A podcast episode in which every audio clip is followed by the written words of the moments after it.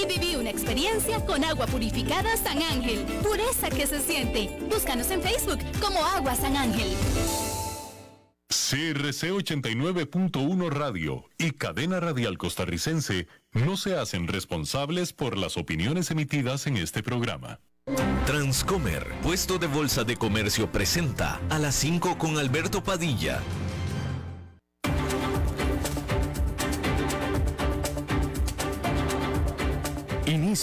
A las 5 con Alberto Padilla. Un programa diseñado con el objetivo de llevarte diariamente un tema de actualidad, acompañado siempre de reconocidos editorialistas, de lunes a viernes a las 5 de la tarde por CRC 89.1 Radio, a las 5 con Alberto Padilla. Hola, ¿qué tal? Saludos, bienvenidos a esta emisión de A las 5 con su servidor Alberto Padilla. Muchísimas gracias por estarnos acompañando, gracias por estar ahí. Le mando cálidos saludos desde la señal y las instalaciones de CRC 89.1 Radio en San José, Costa Rica, desde donde estamos transmitiendo hasta el punto, en el tiempo y en el espacio en el que usted nos está escuchando, porque estamos saliendo en diferentes plataformas simultáneamente, por ejemplo en Facebook Live, en la página de este programa. Estamos también transmitiendo o estamos disponibles en la página de YouTube, en el canal de YouTube de este programa y también estamos en podcast, en las diferentes más importantes plataformas para ello, notablemente Spotify, Apple Podcast, Google Podcast y otras cinco importantes más. Aquí en Costa Rica, este programa que sale en vivo en este momento a las 5 de la tarde se repite todos los días a las 10 de la noche y me acompaña al otro lado de los cristales, tratando de controlar los incontrolables, el señor David Guerrero, exactamente a la fuerza, no le queda otra, y la producción general de este programa, desde Bogotá, Colombia, siempre poderosa, a cargo del señor Mauricio Sandoval. Hay que comenzar diciendo que en lo que es el primer caso criminal en contra de un banco suizo, en Suiza, el gran banco Credit Suisse fue hallado culpable por haber fallado en prevenir el lavado de dinero o evitar el lavado de dinero por parte de una banda criminal traficante de cocaína de Bulgaria. Los jueces determinaron que las deficiencias del banco permitieron a esta banda criminal el depositar millones de euros a pesar de varias banderas rojas, incluyendo asesinatos y transferencias de efectivo por medio de maletas. Es decir, pues eso, millones de, euros en efectivo en maletas. Y eso, las iban y los depositaban en las sucursales del banco sin problema.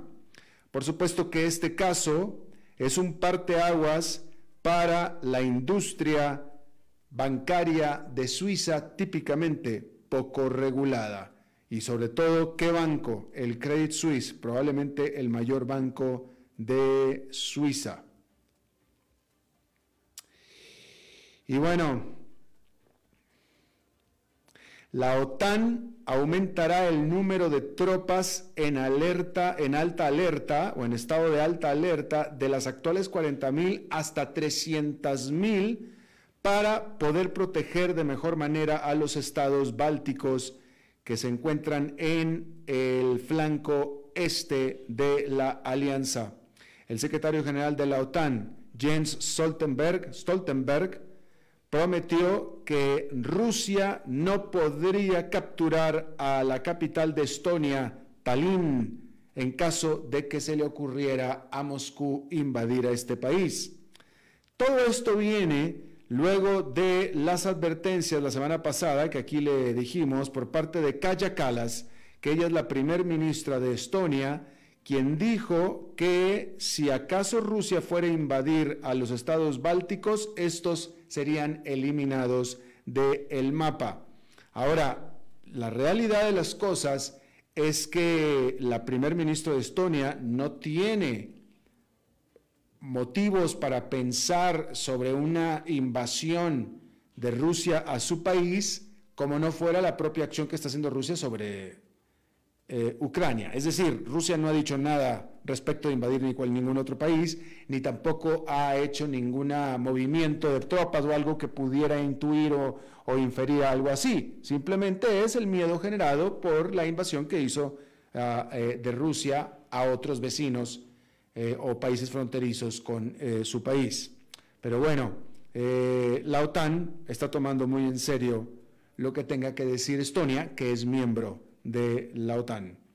Bueno, y por cierto que un ataque con misil por parte de Rusia alcanzó a un centro comercial en el cual se encontraban más de mil personas en la ciudad de Kremenchuk, en el área central de Ucrania. Se ha confirmado el fallecimiento de dos personas hasta ahora, sin embargo, se teme que sean mucho más, dada la cantidad de gente que había en este centro comercial. El presidente Vladimir Zelensky de Ucrania dijo que es imposible siquiera imaginar el número de víctimas, dijo él. Eh, la ciudad también es sede de una de las más grandes refinerías de Ucrania.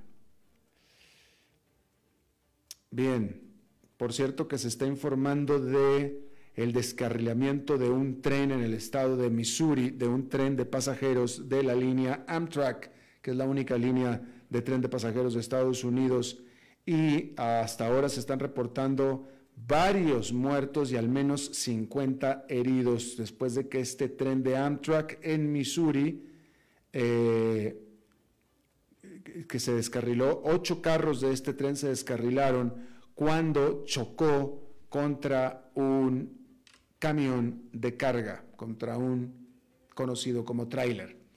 Y bueno, durante el fin de semana y también en la jornada de este lunes, la noticia de orden económico más importante fue la de el default técnico de Rusia. Porque Rusia dejó impagos sus bonos extranjeros por primera vez desde que los bolcheviques se negaron a pagar una gran cantidad de deuda después de la revolución del 1917.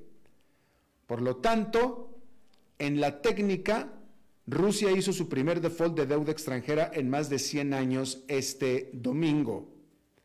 El titular de la prensa puede ser entonces, y de hecho fue, Rusia entra en default, que técnicamente es correcto. Sin embargo, se trata de un default muy particular porque la economía rusa de 1,8 billones de dólares no muestra signos de estar hundida. De hecho, no muestra signos de no tener capacidad de pago. Efectivamente, las sanciones impuestas por Occidente por la invasión de Rusia a Ucrania generaron el mayor impacto externo en la economía rusia o de Rusia desde la caída de la Unión Soviética en 1991. Pero la economía hasta ahora ha sido notablemente resistente. El default de Rusia del 2022, anunciado por los Estados Unidos el lunes, pero rechazado por el Kremlin, es muy diferente a las crisis de deudas de años anteriores. En 1918 los bolcheviques no quisieron pagar y en 1998 Rusia no pudo pagar sus deudas internas. Esta vez Moscú puede pagar y dice que quiere pagar, pero Occidente se lo impide. Entonces, de nuevo, típicamente país que entra en default es porque simplemente no tiene la plata para pagar. O no quiere pagar, como fue en el caso de Argentina, por ejemplo, ¿no? Pero aquí hay cinco señales de que la economía rusa es todavía bastante resistente. Primero que nada, tiene la moneda más fuerte del mundo, artificialmente, pero es la más fuerte del mundo. El rublo, que durante décadas incluso los propios rusos evitaron porque era muy débil y volátil, es, con mucho, la moneda con mejor rendimiento del mundo frente al dólar estadounidense en lo que va del año. El rublo se ha visto impulsado por los ingresos de las exportaciones de materias primas, que un desplome en las importaciones y, muy importantemente, los severos controles de capital que han escudado a la moneda de un remate masivo. Dos, Rusia tiene petróleo. El elemento vital de la economía de Rusia se cotiza a más de 100 dólares por barril desde que Rusia invadió Ucrania. De hecho, el crudo Brent se cotizaba el lunes en 113 dólares. Este lunes. Con los altos precios del petróleo, Rusia, que es el segundo mayor exportador de petróleo del mundo, después de Arabia Saudita, y el mayor exportador mundial de gas natural, tiene un colchón de un billón de dólares al año contra las sanciones con todo y el descuento al que ha tenido que estar vendiendo su hidrocarburo. Tres o tercera señal es que Rusia, tiene las tasas de interés correctas, porque el Banco Central de Rusia recortó sus tasas de interés clave al nivel anterior a la crisis del 9,5% este 10 de junio y se ha mantenido la puerta abierta a una mayor relajación a medida que la inflación se desaceleró. Justo después de la invasión, Rusia subió las tasas al 20%, pero eso todavía está muy por debajo de las tasas astronómicas del 150% impuestas justo antes de la devaluación de agosto de 1998, cuando entonces la economía de Rusia sí estaba en crisis, sin necesidad de sanciones ahora tiene todas estas sanciones y no está en crisis. Y hay que recalcar el extraordinario trabajo del Banco Central ruso, ¿eh? El extraordinario trabajo del Banco Central ruso, a quien el invasor de Vladimir Putin lo deja tranquilo.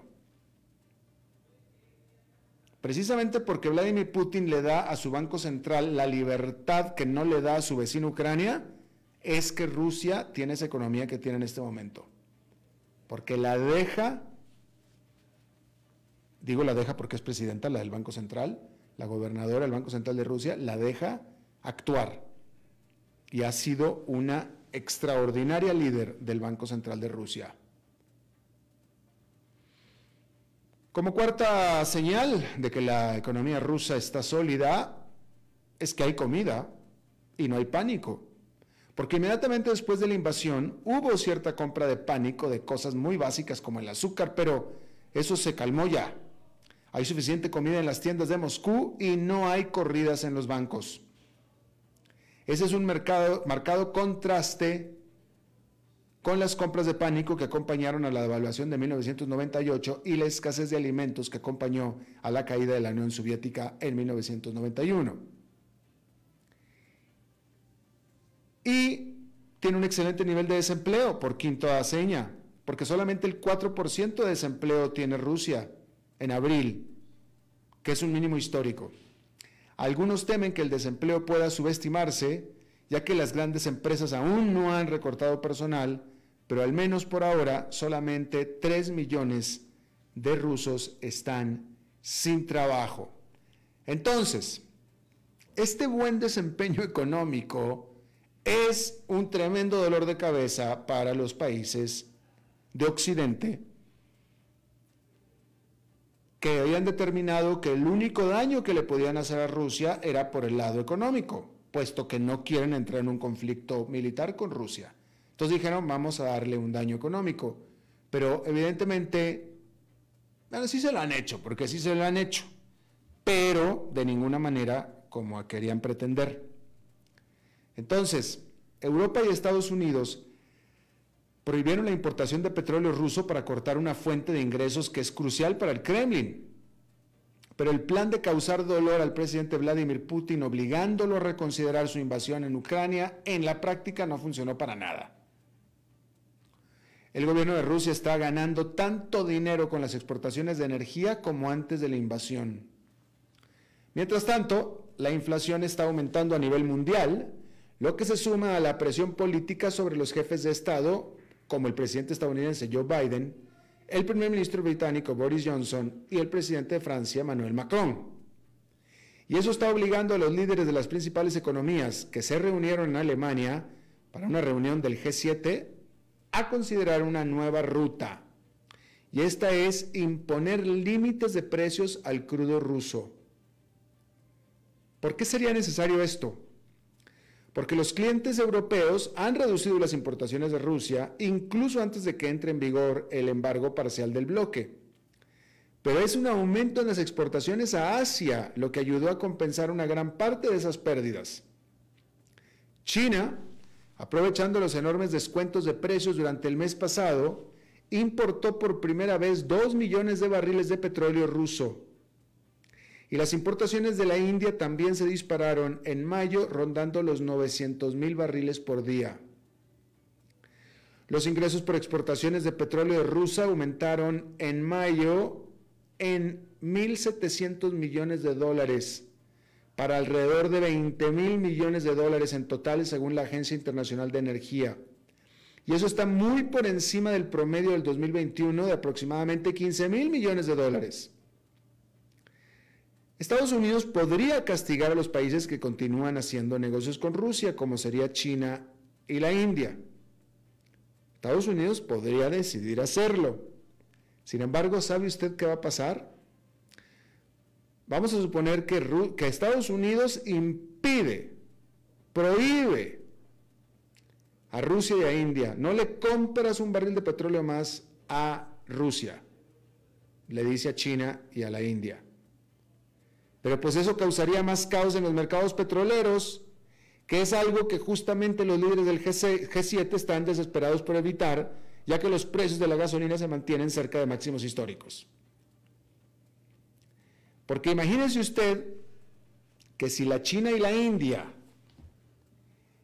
se les prohíbe comprar petróleo ruso, lo que efectivamente ahorcaría, al menos parcialmente a Rusia, pero eso obligaría a China y a la India entonces tener que encontrar reemplazo para el crudo ruso en cualquier otra parte del mundo, e imagínense eso que va a hacer con los precios del petróleo.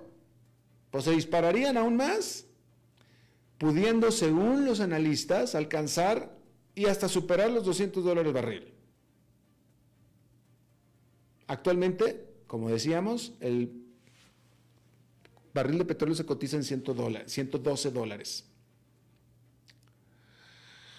Bueno, y actualmente con el plan de precios máximos, con este plan de precios máximos que se está barajando, los barriles de petróleo ruso teóricamente aún podrían seguir llegando al mercado mundial, evitando así una mayor escasez de suministro, pero Moscú no podría seguir obteniendo grandes ganancias.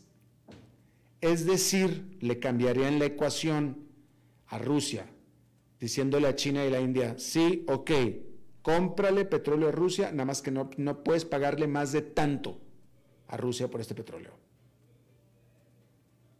Es decir, aumentale el descuento que ya le estás poniendo. Cómpraselo más barato todavía. Y en teoría Rusia estaría obligado a aceptar porque todo mundo necesita la plata. Y bueno, queda por ver, bueno, primero que nada hay que decir que eh, en los últimos días la administración Biden ha estado presionando por esta opción y los funcionarios alemanes han indicado su disposición a discutirla, pero los detalles claves siguen siendo poco claros. Queda por ver cómo, cuándo y cuánto podría limitarse el precio del petróleo ruso. Las autoridades dijeron que el mecanismo preciso para lograr el tope aún se está resolviendo. También necesitaría un amplio apoyo internacional para ser eficaz. Un método podría ser prohibir que las empresas con sede en los países del G7 proporcionen seguros para los cargamentos de petróleo si los compradores pagan por encima de un precio determinado.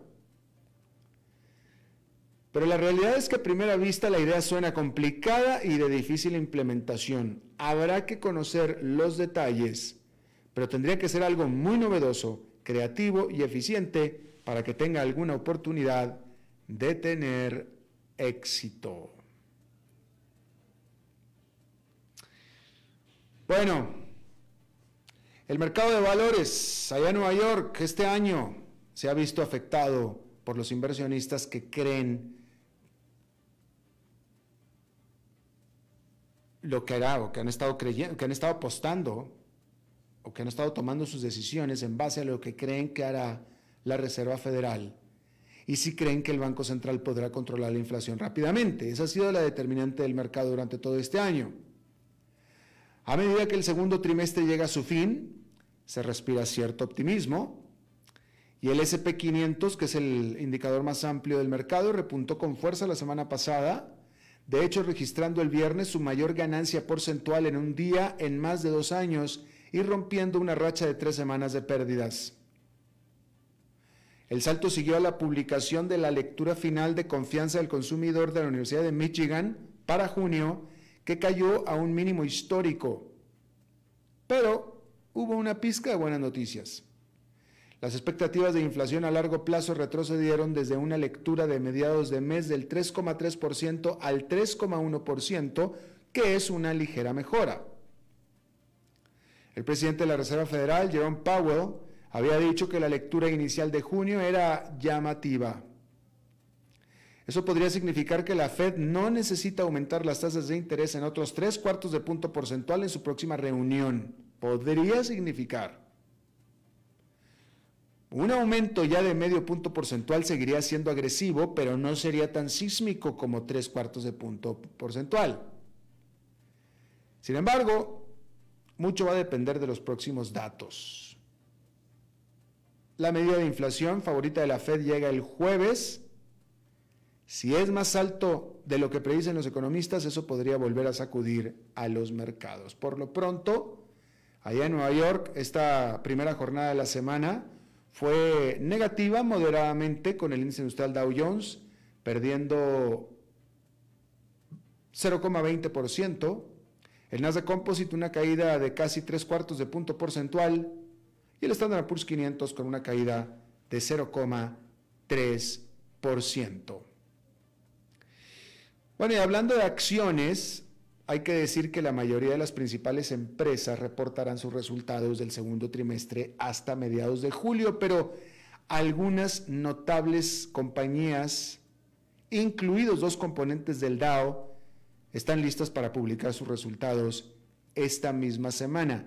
Es importante porque obviamente los resultados de las compañías es el termómetro de la economía.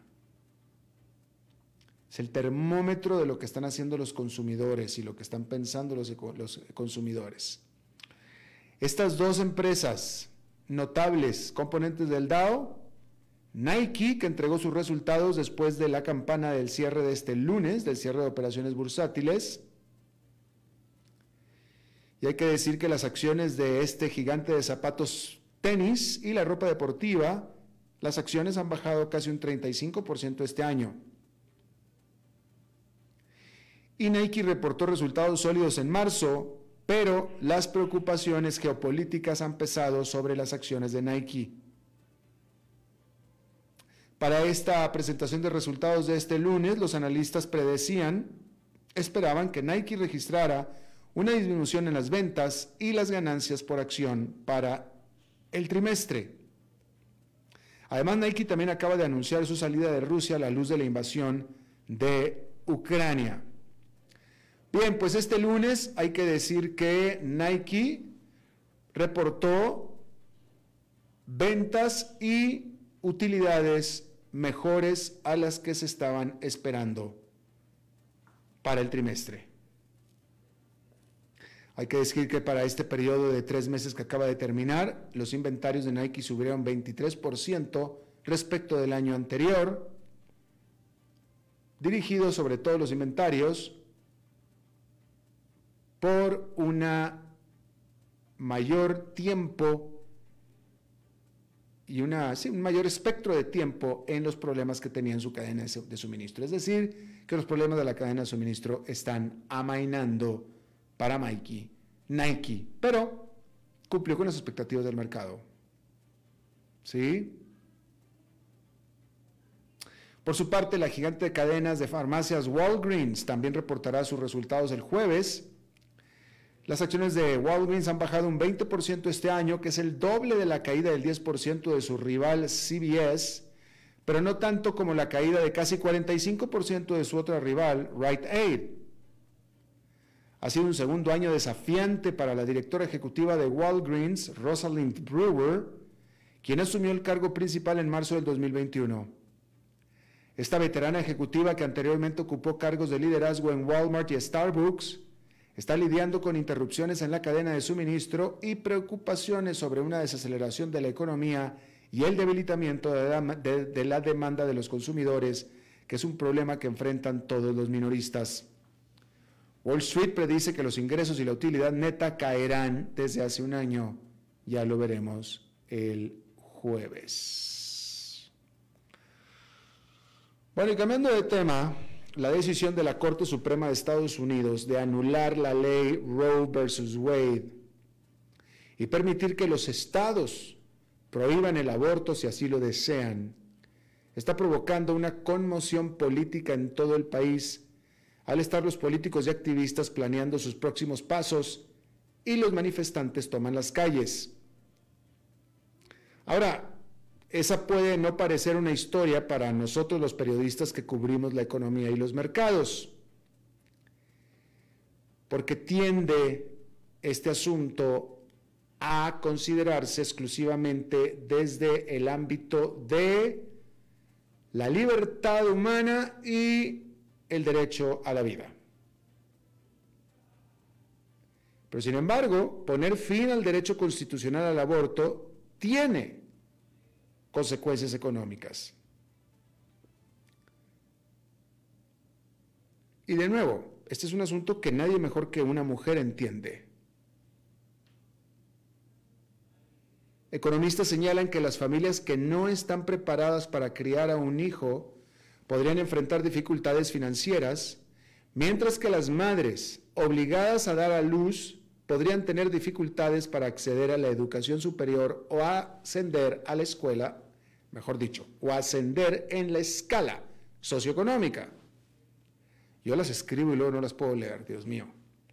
Bueno, y esto afectaría a la fuerza laboral y la producción económica y podría aumentar la necesidad de apoyo gubernamental. Y el sentimiento ha sido repetido por la secretaria del, Tesoro, Janet Yellen. En su testimonio ante el Senado, dijo que restringir los derechos reproductivos de las mujeres tendría efectos muy dañinos en la economía. Dijo la secretaria, cuyo padre era médico, Roe versus Wade y el acceso a la atención de la salud reproductiva, incluido el aborto, ayudaron a aumentar la participación en la fuerza laboral. Permitió que muchas mujeres terminaran la escuela y eso aumentó su potencial de ingresos permitió a las mujeres planificar y equilibrar sus familias y sus carreras. Pero de nuevo, solamente las mujeres pueden opinar realmente con propiedad acerca de esto. No nada más las mujeres que son madres. Definitivamente es un asunto muy de mujeres. Eh, Y ahora, es real, o sea, es real. Yo creo que, eh, yo no soy religioso, pero un amigo mío de toda la vida, de toda la vida, que, se, él, se, hizo sacerdote, cambió de profesión porque él era ejecutivo corporativo y después dijo, no, mejor me voy de padre, pero no importa.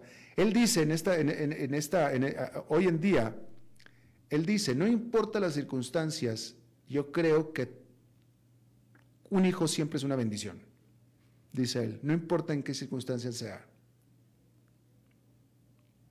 Y yo tiendo a opinar lo mismo. Pero pues yo no soy mujer. Eh, pero sí soy un padre económicamente responsable y un hijo es muy caro. un hijo es muy caro. Si uno le quiere dar lo mejor que tiene la vida material, es carísimo. Afortunadamente hasta ahora tengo la capacidad de pagarlo, pero mucha gente no la tiene. Entonces, eh, a mí me cuesta trabajo pensar que una madre que tenga un hijo, vaya, yo creo que todos los padres hemos pensado, si yo no tuviera hijos fuera mucho más rico. Sí, sí, yo creo que sí lo hemos pensado todos. Pero ¿estaría dispuesto a ser mucho más rico sin tener hijos? No, pero yo creo que los hijos son una bendición y qué bueno, y qué bueno que tengo mis hijos. ¿Sí? Pero no soy una madre soltera si algún día pueda decir, yo soy muy pobre y no pude estudiar la carrera y estoy muy resentida con mi hijo. Y no sé, no, yo no soy, no soy madre, así es que no sé, dudo, lo dudo, francamente lo dudo, porque un hijo es siempre una, una, una bendición. Pero sí es cierto, sí es cierto que una madre, sobre todo que es soltera, que no tiene el apoyo de un padre, pues si él hace cargo sola de un hijo, sí, sí le, le, le, le, cuesta en todos los sentidos, eso, eso es cierto. Sí, le puede costar la educación superior, le puede costar el avance socioeconómico. Y con ella la de su hijo, también. O sea, también. O sea, esa, esa parte es cierta. Y ya no nada más es una pobre más en el mundo, sino son dos pobres más, porque es ella y su hijo. Ahora, que si me hubiera sido mejor que hubieras abortado, y no sé, no puedo yo, no, yo no puedo, pero al menos se le debería de dar la libertad de escoger a esta mujer potencial de la que yo estoy hablando. ¿No? Pero bueno, ahí lo tiene usted. En este caso del Wade, Roe versus Wade, lo único que hace es, hace inconstitucional el aborto, pero le deja todo el poder a los estados. ¿Sí? Entonces, lo único que está haciendo es que la mitad de los estados de la Unión Americana prohíben el aborto y la otra mitad no. Es lo único que está haciendo. Con lo cual, pues la mujer que pueda, que quiera abortar, lo único que tiene que hacer es tomar un avión y cambiarse de estado. Pero pues para eso necesita medios económicos, que no todas las mujeres lo van a tener. Pero la posibilidad de todos va a estar. Simplemente le va a dar al Estado la opción de, de elegir si lo hace ilegal o no.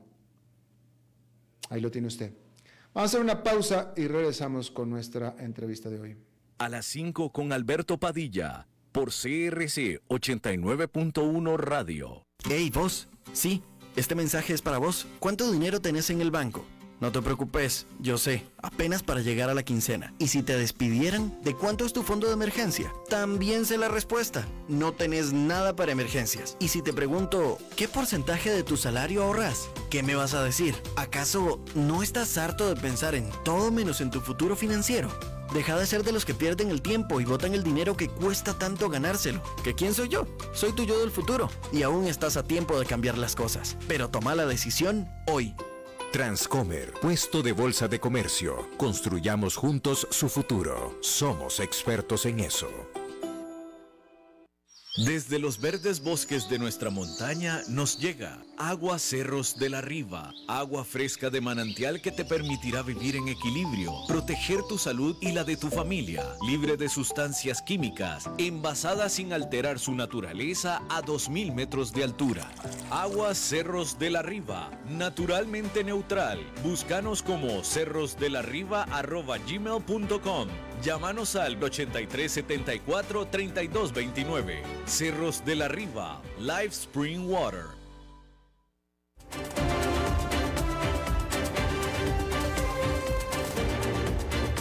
Seguimos escuchando a las 5 con Alberto Padilla. Bueno, gracias por continuar con nosotros. Eh, bueno, aquí ampliamente hemos estado dándole seguimiento primero a la inflación y también a los problemas de la falta de exportación de productos básicos, de granos, de lo que es uno de los principales graneros del mundo, que es Ucrania.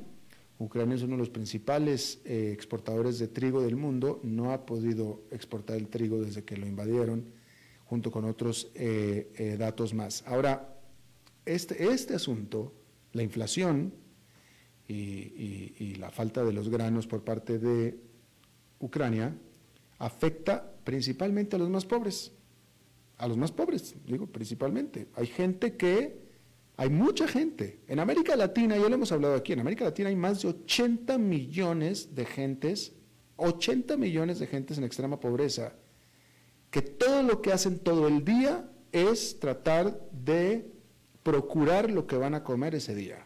Y es a todo lo que se dedican en el día, a tratar de procurar lo que van a comer ese día. Y si no lo procuran, no pueden comerlo. ¿Sí? Bien, vamos a tratar de hablar de esta problemática y yo le agradezco muchísimo a Nora Restrepo, que esté con nosotros. Ella es portavoz del Programa Mundial de Alimentos de las Naciones Unidas y se une desde Panamá. Nora, gracias por estar con nosotros. Muchísimas gracias y buenas tardes. Nora, primero, eh, primero hablemos de, la falta de alimentos producida por las exportaciones de eh, la falta de exportaciones de Ucrania. Lo que nosotros leemos acá es que esto afecta principalmente a África, esta falta de alimentos en particular a África y no tanto a América Latina. ¿Es cierto? En este sentido afecta al mundo entero. Ciertamente hay algunos continentes que son más afectados. Eh, nos afecta porque también aquí en Latinoamérica y el Caribe, porque hay varios países que importan más del 50% de sus cereales. Mm. Entonces, al, al haber menos en el mercado, también impulsa los precios hacia arriba de otros vendedores. Entonces, igual encarece la compra eh, a nivel regional para nosotros. Claro, pero bueno, entonces lo, que nos trae el tema de la inflación, entonces, nos afecta directo a la inflación. Y en América Latina, de nuevo, hay simplemente demasiados pobres, demasiados pobres. Eh, ¿Cómo ha estado afectando esta inflación de los precios? Eh, de nuevo, hay gente que el 50, 60% de sus ingresos del día se van para la alimentación. Y si la alimentación ha estado subiendo tanto de precio, tiene que ser necesariamente una tragedia. ¿Nos puedes dar una idea de cómo se está viviendo esto para ese grupo de personas? Sí, tenemos que ver eh, lo que está pasando en Ucrania como una sucesión de crisis eh, dentro de la región y a nivel global también. Eh, por ejemplo, el impacto de, grandes tormentas en nuestra región, en otras partes del mundo, sequías prolongadas, eso tenemos en Centroamérica, en el Caribe, también muy golpeada por huracanes.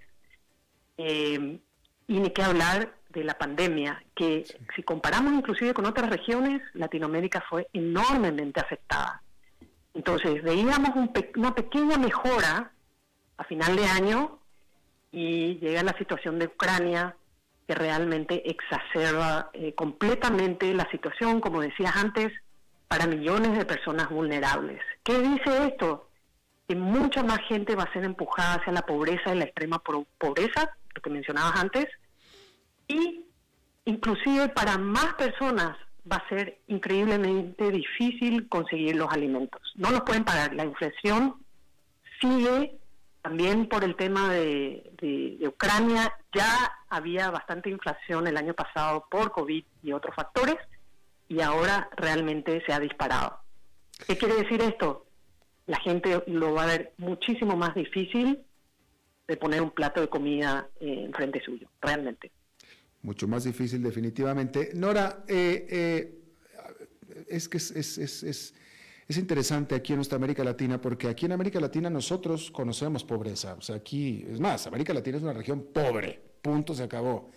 Eh, sin embargo, la realidad de las cosas es que yo mismo, no, no, puedo ponerme como excepción, y todos los que escuchan este programa, etcétera, la vemos, pero la vemos de lejos. Realmente nunca la hemos sentido y nunca la hemos conocido como tal vez debiéramos. Y, por eso te pregunto esto. Sabemos que en América Latina hay pobreza, definitivo, pero ¿hay hambre? ¿Hay hambre en América Latina? ¿Hay, hay gente que pasa días sin comer nada? Lastimosamente sí. Eh, y hemos visto un impacto enorme durante la pandemia.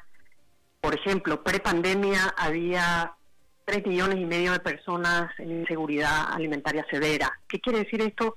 Estaban en emergencia, que a veces comían un plato de comida, a veces no comían varios días. Es decir, empezaban a reducir eh, la cantidad de alimentos porque no se lo podían ofrecer, no tenían acceso a ese tipo de alimentos. Luego vimos un alza, es decir, una mejoría, y llegamos a 8.7 millones de personas en inseguridad alimentaria eh, severa para fin de año, bajando de 17 millones en la época más dura de la pandemia. Y solo me refiero a los países donde nosotros tenemos oficinas operaciones aquí en la región, que son 13, pero realmente muestra, indica eh, la gravedad de la situación.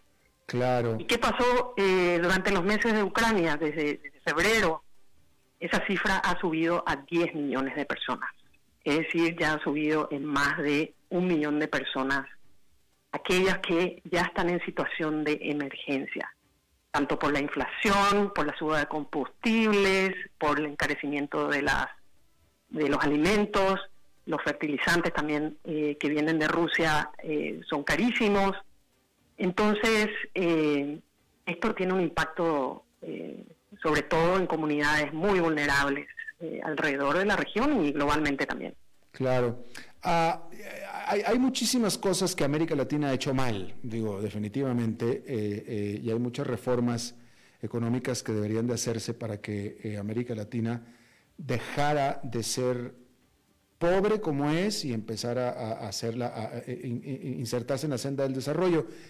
Y hasta, hasta ahí yo responsabilizo a América Latina. En esta situación actual, dentro de todo lo mal que ha hecho América Latina, esta inflación es mundial, es decir, es de todo el mundo. Lo mismo que están eh, eh, eh, sufriendo los latinoamericanos, están sufriendo los asiáticos y los africanos.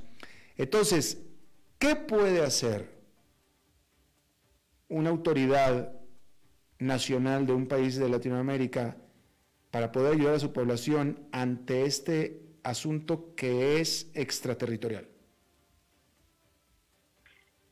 Definitivamente hay varias cosas que se pueden hacer a nivel gobierno, a nivel local, eh, pero en esta situación donde tenemos realmente múltiples crisis eh, que llevan a niveles históricos, tenemos que trabajar todos juntos. Esa es la realidad.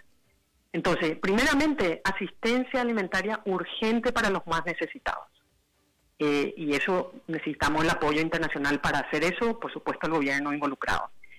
También hemos visto excelentes resultados a nivel regional y global también de eh, la expansión de la protección social, es decir, apoyarles con o dinero o alimentos o otro tipo de asistencia cuando hay eh, crisis eh, climáticas, durante COVID lo hemos visto, como decía. Entonces, eso es importante reorganizar, expandir, seguir invirtiendo en eso para poder rápidamente reaccionar a este tipo de situación. Lo otro que es importantísimo, la inversión en la resiliencia en el desarrollo a largo plazo. Ahí definitivamente también se necesita asistencia internacional, apoyo financiero, e, y también poder hacerlo a largo plazo, varios años, cinco años, diez años. Es importantísimo y en nuestra región hay una, hay una realidad que el trabajo eh, informal es casi el 50, 70% eh, de la población laboral. Entonces, ocurriendo algún tipo de emergencia y perdiendo a estas personas el empleo, definitivamente caen rápidamente en la pobreza, la pobreza extrema y también eh, niveles de emergencia de hambre. Y tú, tú, hablabas de, ayuda internacional. Eh, eh, está, está, fluyendo esta ayuda internacional? estás tratando de reflexionar en el sentido de que existen organismos como el de ustedes, como el del Programa de Alimentos de las Naciones Unidas, que yo quiero pensar que los dejan trabajar a ustedes con toda libertad en todas partes con lo cual entonces lo único que faltaría en este caso sería que, fluyeran los alimentos por parte de quien pueda donarlos. ¿Están fluyendo? Lastimosamente, este es un año eh, de crisis sin precedentes y de grandes necesidades. Entonces vemos un aumento global de la inseguridad alimentaria, de la gente que realmente necesita ayuda urgente, versus la financiación, porque hay muchos conflictos en el mundo, muchos países ricos inclusive, que ven mayor necesidad en su propia población y entonces los recursos son limitados. Eh, en este sentido, por supuesto, que apelamos a que, a que pongamos una barrera entre la gente que está en emergencia y que podría pasar inclusive a una situación peor. O sea, tenemos que realmente actuar ahora también en Latinoamérica y el Caribe, si no queremos que realmente gente que no tiene nada y que come muy poco o nada, pase inclusive a una situación peor. ¿Dónde está el mayor problema en América Latina? Pregunto por país. Eh, así como nosotros vemos que, que, los grupos vulnerables son los más afectados, siempre se van repitiendo son las mismas personas, son los mismos países. Entonces, Haití, lastimosamente, Mm. hace un año tuvo un terremoto, y tienen crisis políticas, eh, hay mucho, muchas pandillas que controlan el territorio y importa gran parte de sus alimentos.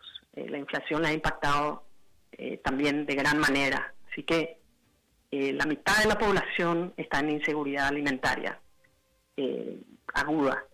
Entonces vemos un enorme problema de Haití, es una prioridad para nosotros. Centroamérica, en particular, eh, las personas que están en el corredor seco, impactadas ya por muchos años por la sequía, eh, también eh, ETA y OTA en otras partes, también el Caribe y otras partes de Centroamérica, han afectado muchísimo a las poblaciones que todavía no se han recuperado. Y luego vemos mucha vulnerabilidad en los migrantes venezolanos en, en Sudamérica, eh, donde ahora justamente ellos se habían eh, movilizado hacia Sudamérica, hacia Chile, hacia Argentina, Perú, Colombia y otros países, donde hay enormes crisis económicas y se vuelven a movilizar, esta vez tratando de llegar a Estados Unidos.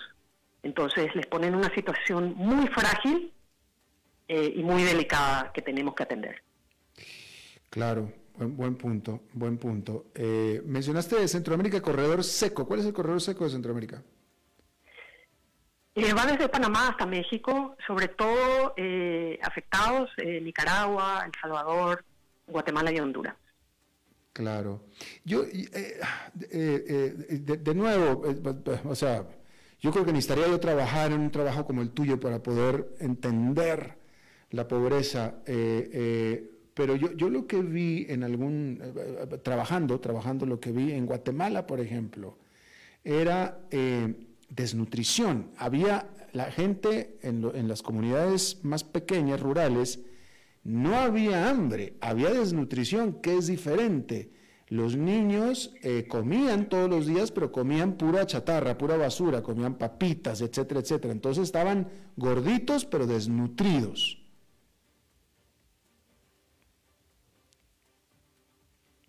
Entonces, eh, pregunto sobre, de nuevo sobre, sobre el nivel de, de la hambre y de la desnutrición. La desnutrición sí, esa sí la veo más, más, más, más perniciosa, más fácilmente, ¿no?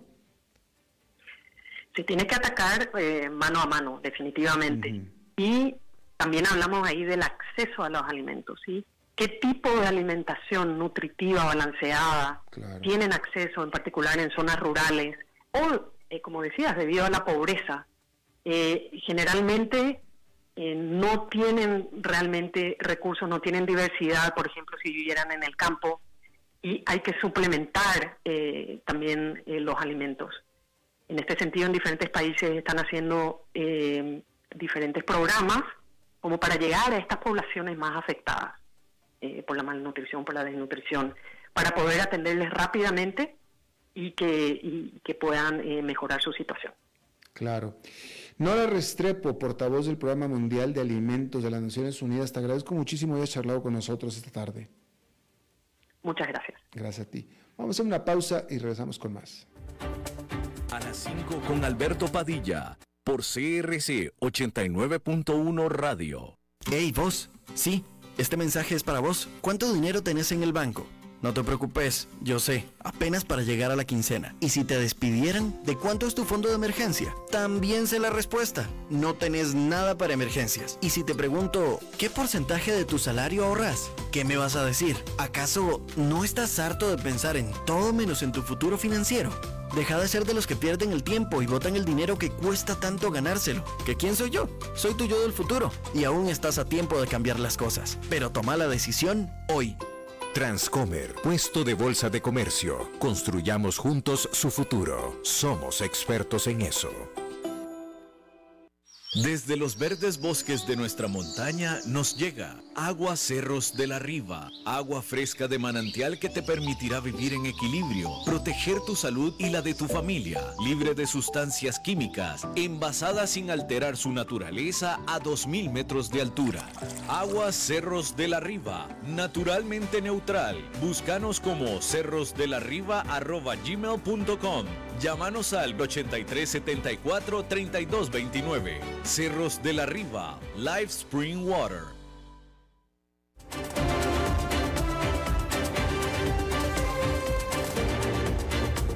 Seguimos escuchando a las 5 con Alberto Padilla.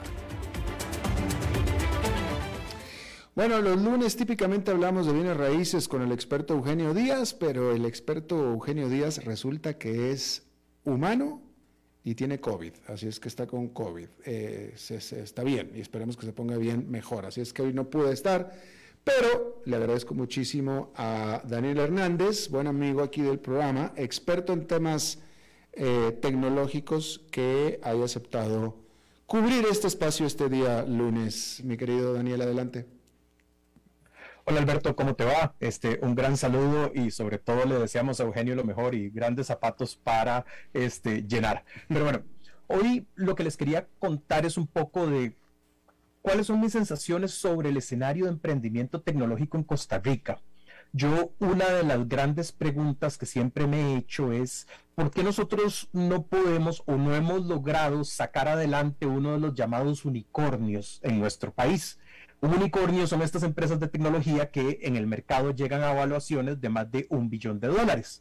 ¿Y por qué creo que nosotros en Costa Rica deberíamos de poder eh, aspirar a tener nuestro primer unicornio eh, antes o lo más pronto posible? Bueno, porque cuando nos comparamos contra países como Israel, que tienen una dimensión particular, que tienen una composición demográfica también muy similar, este, ellos lo han logrado con varias empresas. Por ejemplo, hay casos de éxito de Israel como Waze, el aplicativo que todos utilizamos aquí en Costa Rica para manejar, este, otra empresa muy importante con una herramienta de productividad que se llama Monday, y ahí puedo seguir con la lista durante los próximos 20 minutos. Entonces, al momento de hacer este comparativo con Israel, yo hago la pregunta, bueno, talento, no, en Costa Rica verdaderamente nos sobra talento.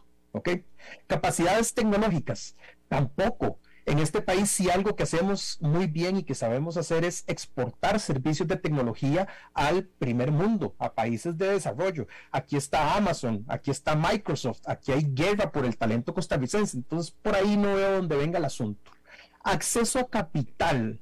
Yo dije, bueno, Israel es un país que tiene muchísimo acceso a capital, sobre todo de Estados Unidos y de Europa, pero en nuestro país ya hay iniciativas importantes de fondos de inversión o de venture capital, como se le conocen, eh, estos fondos de inversión como, como Carao o Caricaco, que han lentamente borrado estas barreras, ¿ok?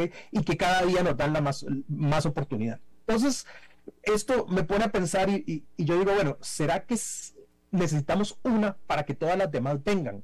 Eso ha pasado muchas veces en distintos lugares. Existe algo que en su momento se llamó el PayPal Mafia, ¿ok? La empresa PayPal, una de las grandes, primeras grandes empresas de Internet eh, de pagos, su grupo de exfundadores luego se dedicaron a, a, fundar otro montón de unicornios. Para que se den una idea de lo relevante que fue el PayPal Mafia, el miembro más importante del PayPal Mafia hoy en día es un señor que se llama Elon Musk. No sé si lo has escuchado en algún momento, Alberto, pero bueno, con Tesla, con SpaceX, o sea, imagínate. ¿Por qué traigo a colación el PayPal Mafia? Porque en Colombia está sucediendo lo mismo. ¿Ok? En Colombia ahora existe el Rappi Mafia, que evidentemente toman el nombre prestado y son un montón de ex Rappis o inclusive ex fundadores de Rappis que en este momento tienen un ecosistema de 40, 50 startups que ya tienen valuaciones de miles de millones de dólares o de cientos de millones de dólares, ¿ok? Evidentemente Colombia es un país con un mercado muchísimo más grande. Ahora, ¿qué es lo que nos está jugando en contra de nosotros todavía? El mercado. Sí, Costa Rica es un mercado pequeño, que tiene que ser eh, servicios muchísimo más escalables y que tenemos que demostrar que las startups ticas pueden empezar a exportar sus servicios o pueden exportar su tecnología. Me refiero al caso de Establishment Labs, aunque Establishment no es una empresa de tecnología, es una, una, empresa de manufactura de alta tecnología, es un emprendimiento costarricense. El CEO Juan José logró que la empresa hoy valga más de un billón de dólares. Entonces, sí se puede. Ahora, la otra pregunta que me, pueden hacer es, ¿cómo este loco está hablando en radio de emprender, de salir adelante, si el entorno económico está tan complicado en este momento? Venimos de COVID, de la cadena de abastecimiento global, ahora de la guerra en Rusia. Y mi respuesta es, para los emprendedores, los momentos de dificultad económica son quizás los mejores momentos. Hay una aceleradora de emprendimientos que se llama Y Combinator, que es quizás la más importante del mundo. Esta aceleradora, eh, de ahí ha salido empresas como Airbnb, el sitio que se utiliza para, para reservar eh, apartamentos o lugares donde quedarse, ha salido Dropbox, el sitio de almacenamiento. Y Combinator le mandó una carta a todas sus empresas que están incubando en este momento, diciéndoles los próximos 18 a 24 meses van a ser difíciles para el escenario de emprendimiento a nivel mundial. Refúgiense en su flujo de caja y asegúrense de ser autosustentables. Eso nos puede asustar a algunos, pero ¿qué es lo que están pensando otros? Otros dicen, ok, los próximos 18 a 24 meses va a haber poca inversión.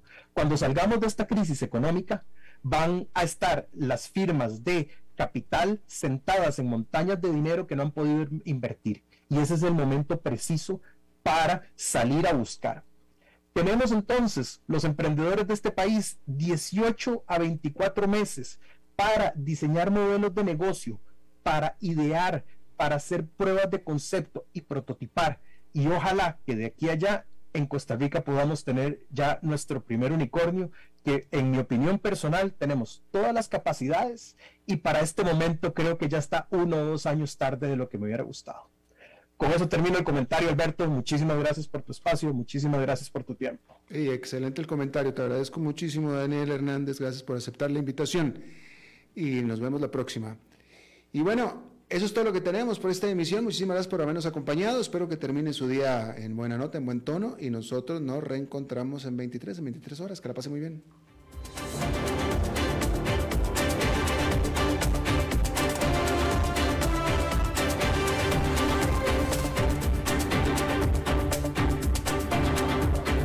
Concluye a las 5 con Alberto Padilla